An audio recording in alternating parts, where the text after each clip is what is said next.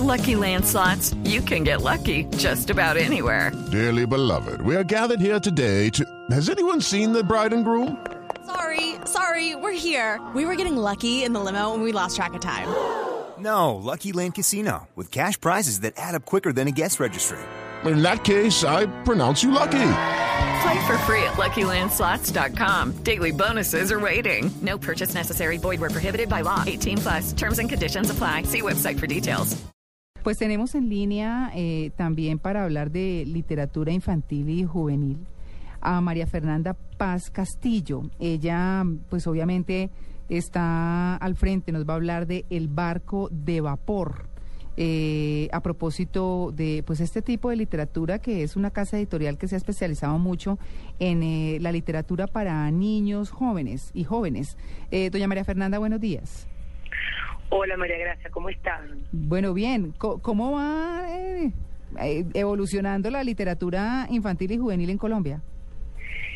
Muy bien, muy bien. Eh, yo siento que en los últimos años, en la última década, ha habido un gran eh, desarrollo en el tema, tanto en la palabra como en la imagen, porque hablamos de libros para niños, no solamente hablamos de palabras, ¿verdad? También hablamos de las imágenes. Entonces, el trabajo de los autores ilustradores, y bueno, y digamos que de todo el medio, ¿no? La academia, eh, el mercado, los padres, los medidores, los maestros han tenido mucho que ver y realmente sí, yo siento un avance muy grande en la última década en Colombia.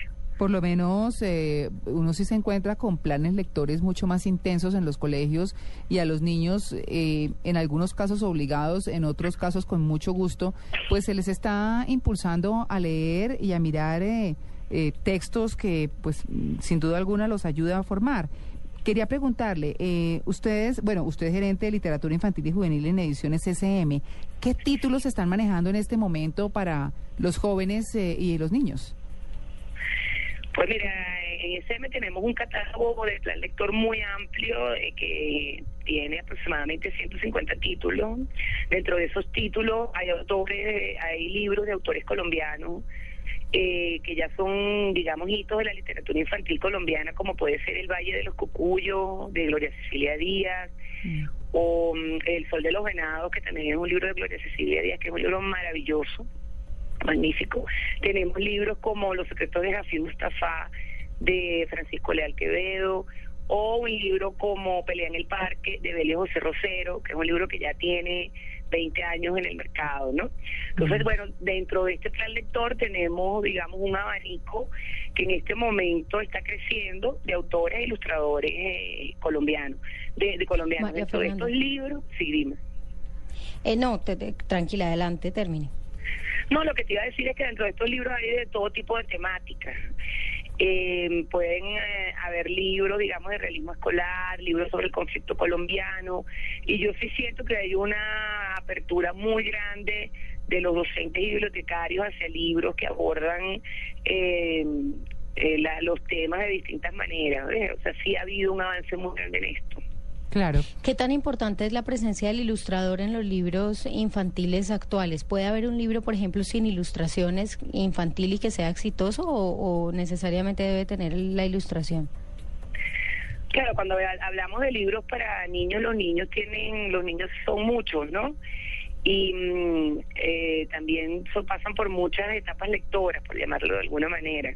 Van adquiriendo competencias lectoras. Entonces, claro, cuando uno habla de un libro para un niño pequeño, eh, siempre está pensando en imágenes, cuando el libro es para el niño, porque por supuesto hay libros que son compendios para los padres o para los mediadores, para los adultos en general, que traen compilaciones de cuentos, por ejemplo, que son los libros que les leen en las noches eh, a los niños o que les leen en voz alta o que usan a los adultos como insumo para hacer narración oral.